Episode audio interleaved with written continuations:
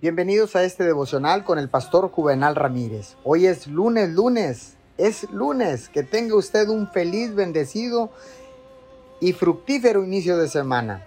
La palabra dice en el libro de los Salmos, capítulo 33, versículo 4.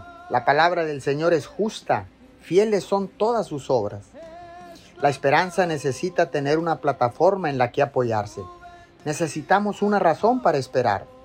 ¿Por qué es tan importante el estudio?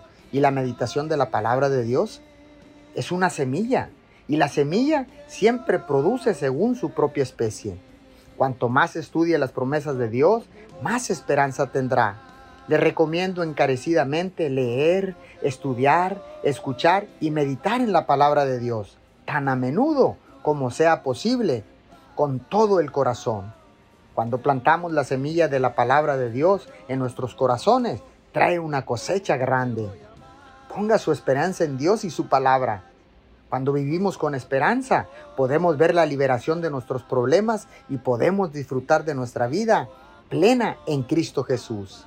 Señor, gracias, porque ahora sé que la esperanza es una expectativa positiva de que algo bueno va a suceder. Y dice tu palabra que Jesucristo es nuestra esperanza de gloria. Amén y amén.